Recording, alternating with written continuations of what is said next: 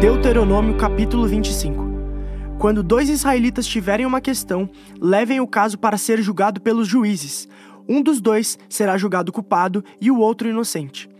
Se o culpado for condenado a receber chicotadas, o juiz fará deitar-se no chão e, na sua presença, o homem será chicoteado, recebendo o número de chicotadas que ele merece, de acordo com o crime que cometeu. O máximo que alguém pode receber são 40 chicotadas. Mais do que isso, seria humilhar um israelita em público. Não amarre a boca do boi quando ele estiver pisando o trigo. Moisés disse ao povo: se dois irmãos morarem juntos e um deles morrer e deixar a esposa sem filhos, a viúva só deverá casar de novo com alguém que seja da família do morto. O irmão do falecido deve casar com a viúva, cumprindo assim o dever de cunhado. O primeiro filho que ela lhe der será considerado filho do falecido, para que o seu nome não desapareça de Israel. Mas, se o cunhado não quiser casar com a viúva, ela irá ao lugar de julgamento para falar com os líderes da cidade. Ela dirá: meu cunhado não quer cumprir o seu dever, casando comigo. Ele não quer que o nome do seu irmão fique vivo em Israel. Aí os líderes devem chamar o homem e procurar fazê-lo mudar de ideia. Mas se ele insistir, dizendo que não quer casar com a cunhada, ela chegará perto dele e, ali na presença dos líderes, tirará uma das sandálias dele, cuspirá no seu rosto e dirá: É assim que se faz com o homem que não dá ao seu irmão descendentes em Israel. E dali em diante, a família dele será chamada de família do homem que foi descalçado.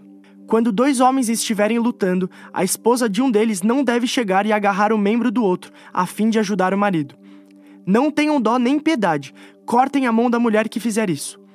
Não levem na bolsa dois pesos diferentes, um maior do que o outro. Nem tenham em casa duas medidas diferentes, uma maior do que a outra. Usem pesos e medidas certos, para que vocês vivam muito tempo na terra que o Senhor nosso Deus lhes está dando. Ele detesta todos aqueles que fazem essas coisas desonestas. Lembrem daquilo que os Amalequitas fizeram quando vocês estavam saindo do Egito. Eles não temeram a Deus e, quando vocês estavam cansados e desanimados, eles os atacaram de surpresa e mataram os mais fracos que estavam vindo atrás dos outros. Portanto, quando o Senhor nosso Deus lhes tiver dado a terra que vai ser de vocês e tiver feito com que derrotem todos os inimigos ao seu redor, acabem com os Amalequitas. Matem todos, para que ninguém lembre mais deles. Não esqueçam essa ordem. Deuteronômio capítulo 26 Moisés disse ao povo: Vocês vão tomar posse da terra que o Senhor nosso Deus está dando a vocês depois de morarem lá algum tempo, cada um deve pegar a primeira parte de todas as colheitas produzidas pela terra que o Senhor Deus lhe deu. Deve colocá-la num cesto e levar para o lugar que Deus tiver escolhido para nele ser adorado. Vá falar com o sacerdote que estiver servindo naquele dia e diga: Declaro hoje que estou morando na terra que o Senhor nosso Deus prometeu dar aos nossos antepassados. Aí o sacerdote pegará o cesto e o colocará na frente do altar do Senhor nosso Deus. Então, na presença do Senhor, você fará esta declaração: O meu antepassado foi um arameu que não tinha lugar certo onde morar. Ele foi com a família para o Egito, e ali eles moraram como estrangeiros. Quando chegaram lá, eram poucos, mas aumentaram em número e se tornaram um povo grande e forte. Os egípcios nos maltrataram e nos obrigaram a fazer trabalhos pesados. Então oramos pedindo socorro ao Senhor, o Deus dos nossos antepassados. Ele nos atendeu e viu a nossa aflição, a nossa miséria e como éramos perseguidos. Com a sua força e com seu poder, ele fez milagres, maravilhas e coisas espantosas e nos tirou do Egito. E nos trouxe até esta terra que nos deu, uma terra boa e rica. E agora, ó Senhor Deus, eu te ofereço a primeira parte das colheitas da terra que me deste. Depois, coloque a oferta diante do Senhor nosso Deus e ajoelhe-se na sua presença. Fique alegre por causa de todas as coisas boas que o Senhor deu a você e à sua família, e faça uma festa com os levitas e com os estrangeiros que moram onde você vive. De três em três anos, junte a décima parte das colheitas daquele ano e dê aos levitas, aos estrangeiros, aos órfãos e às viúvas que moram na sua cidade, para que tenham toda a comida que precisarem. Depois, na presença do Senhor nosso Deus, você dirá o seguinte: Entreguei aos levitas, aos estrangeiros, aos órfãos e às viúvas a parte das minhas colheitas que pertence a ti. Obedeci a todos os teus mandamentos, não deixei de cumprir nenhum deles e fiz tudo o que mandaste a respeito do dízimo. Não comi nenhuma porção do dízimo quando estava de luto. Não levei nenhuma parte para fora da cidade quando estava impuro.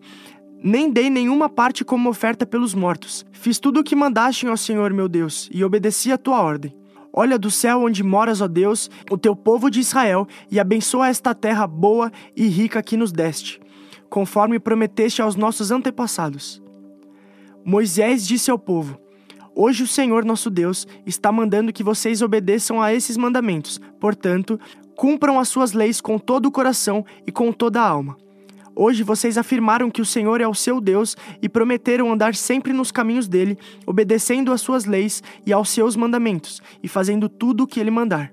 E hoje o Senhor Deus declara que, conforme prometeu, vocês são povo que é somente dele e ele manda que vocês obedeçam todos os seus mandamentos. Assim, ele vai abençoá-los, dando-lhes mais fama, glória e honra do que a qualquer outro povo que ele criou. E conforme ele disse, vocês serão seu povo escolhido, o povo que é somente dele. Deuteronômio capítulo 27 Moisés, junto com as autoridades de Israel, deu ao povo as seguintes ordens: Obedeçam a todos estes mandamentos que hoje eu estou dando a vocês. Depois de atravessarem o Rio Jordão e entrarem na terra que o Senhor nosso Deus está dando a vocês, levantem pedras grandes, pitem com cal e a escrevam nelas todas essas leis e mandamentos. Vocês vão entrar na terra boa e rica que o Senhor, o Deus dos nossos antepassados, está dando a vocês conforme prometeu. Quando isso acontecer e vocês estiverem no outro lado do Rio Jordão, levantem essas pedras no Monte Ebal, como estou mandando hoje, e as pintem com cal. Construam ali um altar ao Senhor nosso Deus, usando pedras que não tenham sido cortadas com ferramentas.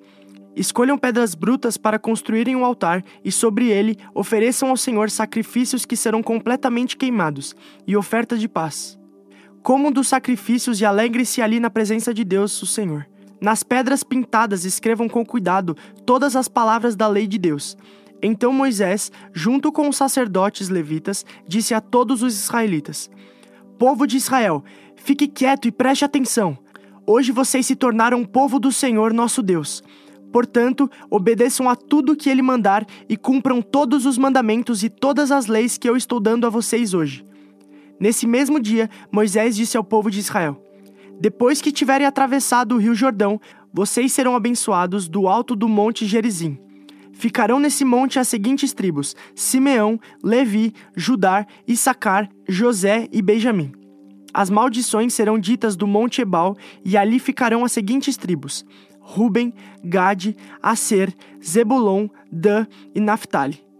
Os levitas falarão bem alto a todo o povo assim: Maldito seja aquele que fizer imagens de pedra, de madeira ou de metal, para adorá-las em segredo. O Senhor detesta a idolatria.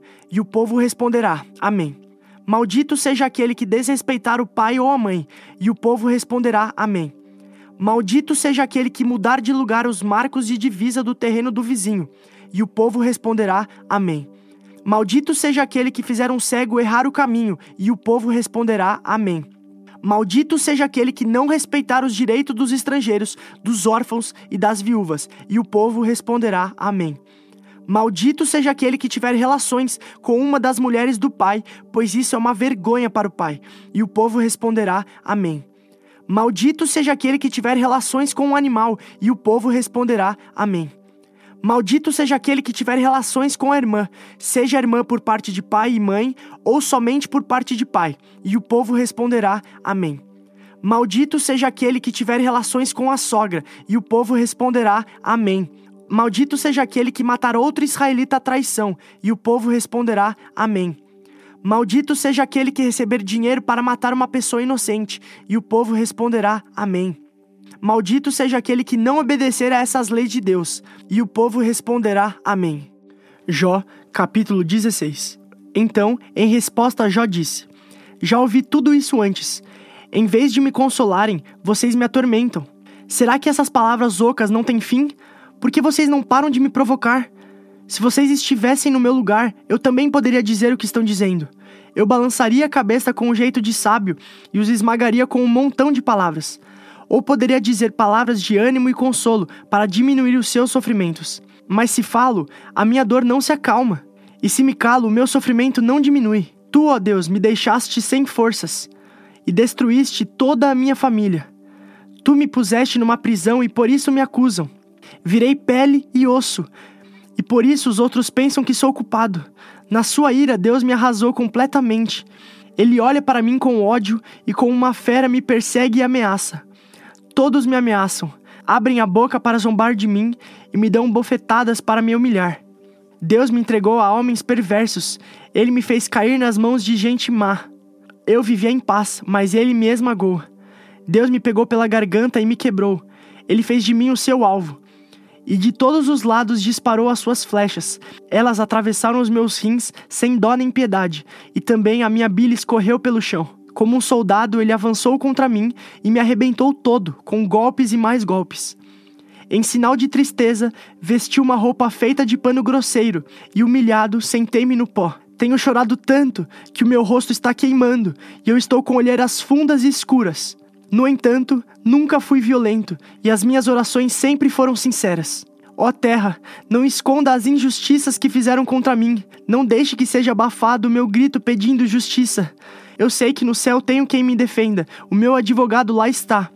Os meus amigos zombam de mim e eu me volto para Deus com lágrimas nos olhos.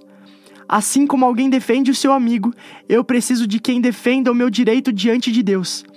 Os meus anos de vida estão contados e eu vou pelo caminho que não tem retorno.